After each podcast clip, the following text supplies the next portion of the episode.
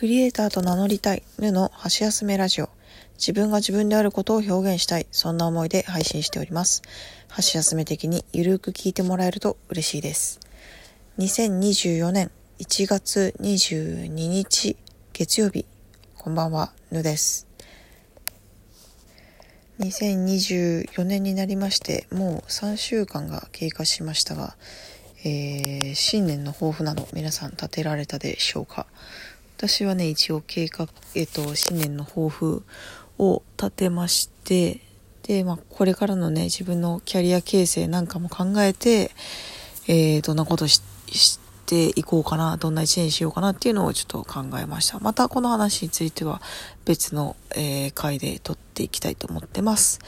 で今日お話しするのは年が明けてからですねあの、フォトウェディングというものをやってきたんですね。えっと、昨年の配信で、あの、一人親から、あの、ステップファミリーになりましたっていう配信を一度したことがあったんですけれども、あの、まあ私もお相手もお互いに再婚同士なので、結婚は2回目なんですけれども、えー、まあ、写真はね、撮りたいね、なんていう話をしてたんですよね。さすがにちょっと結婚式っていうのは、あの、まあもう一度経験してるし、あの、人を呼んでっていうのは、なかなかね、あの、ちょっと気が重いというか、そんな感じもあるので、でもやっぱりせっかくの機会だから、あの、フォトウェディングちょっとしたいな、なんていう話もしていて、で、まあそれが、再婚自体3月だったんですけれども、うん、痩せたら写真撮りたいな、みたいな感じで私は言ってたんですね。そう。でもまあ、半年経ったぐらいで、そういえば写真って撮るのみたいな感じで、あの、旦那に言われましてね。えー いや、撮りたいんだけど、ちょっと体型が全然シュッとしなくて、みたいなことを言ってたんだけど、ちょっと友達にね、そんな話をしたら、いやいや、今が一番若いんだよっていうのをぐさっときまして、ああ、そっか、まあ一番若いっていうのを胸に取るかっていうのと、新婚っていう、まあ大体ね、結婚して1年ぐらいの間を言うのかなっていうのとで、もうちょっとこれはちゃんと計画立てて、写真撮るっていうのをしないと、このままじゃ撮らないで終わっちゃうなっていうのは思ったんで、年末、あの、お互いの予定を、スケジュールを確認しながら、その隙間でね、えー、打ち合わせして、オンラインだったんですけど、ズームで打ち合わせして、で、年末のところで、えっ、ー、と、衣装合わせを一回行って、で、冬、冬季休業入って、年明け最初の営業日に、えっ、ー、と、写真を撮る予定を入れて、で、えー、子供たちをね、一緒に撮ってきました。で、お世話になったのがね、あの、小さな結婚式という会社の、えっ、ー、と、横浜元町支店かなうん、横浜のね、元町中華街の駅直結の、そう、駅直結なんですよね。4階上に上がったところにある、えー、まあなんか、なんて言うんだろうな、結婚式の写真、結婚式してる風に撮れる写真みたいな感じで、で、まああの、プランをね、あの、えっ、ー、と、直接その試着した時にプランをいろいろ話してたんですけど、うちはまずね、あの子供たちがいるので、あの子供たちも一緒に写真撮りたいなっていうので、えっ、ー、と、探してたら小さな結婚式っていうのがあったんですね。で、ここに決めたっていうのは、そのサイト見てると、そのワンちゃんとかとも一緒に撮れるとか、ソロウェディングもやってるみたいな。だからその人数とかね、あの年齢とか、そういったことにあの縛りがないっていうのがすごくいいなっていうのがえー、一つと,、えーと、セレモニーフォトって言ってねあのセレモニーお式をしているような写真が撮れるっていうのがあのいいなと思ってここに決めました。うん、でえっ、ー、とまああの基本プランにそのオプションをどんどんつけていく形だったんですけど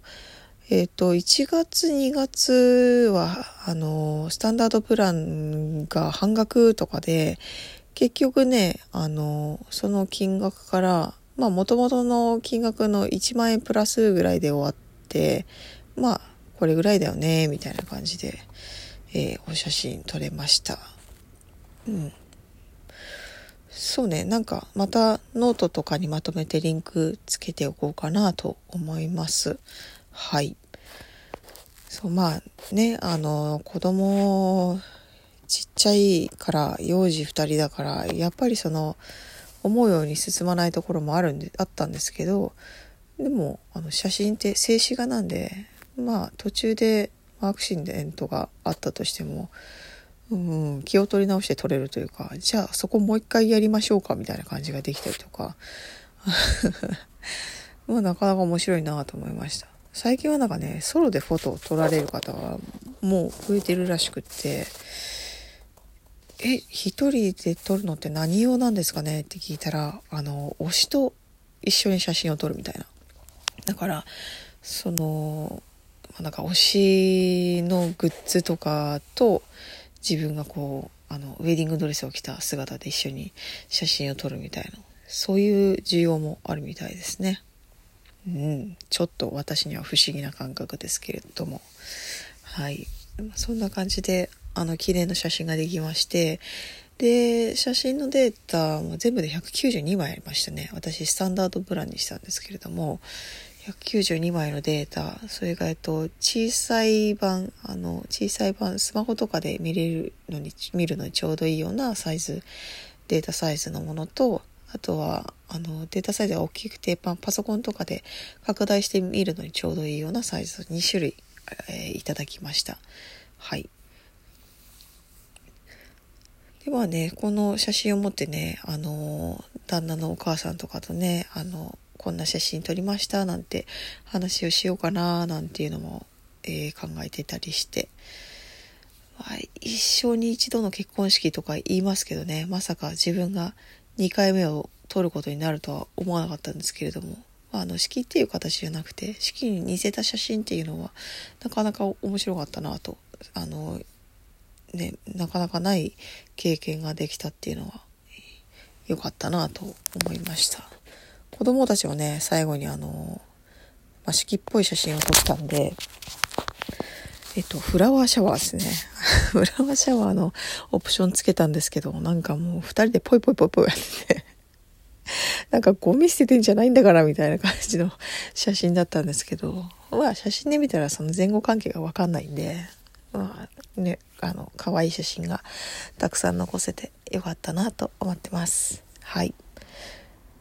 まあ、フォトウェディング、そんなものもあるので、うん。へえ、そうなんだぐらいにね、思ってて、まあ、いつかね、自分もそういうこと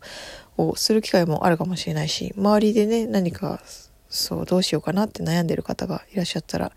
こんな話もあるよなんていうのが話題に挙げられたりなんかね、そういう幅が広がる話になっていればいいなと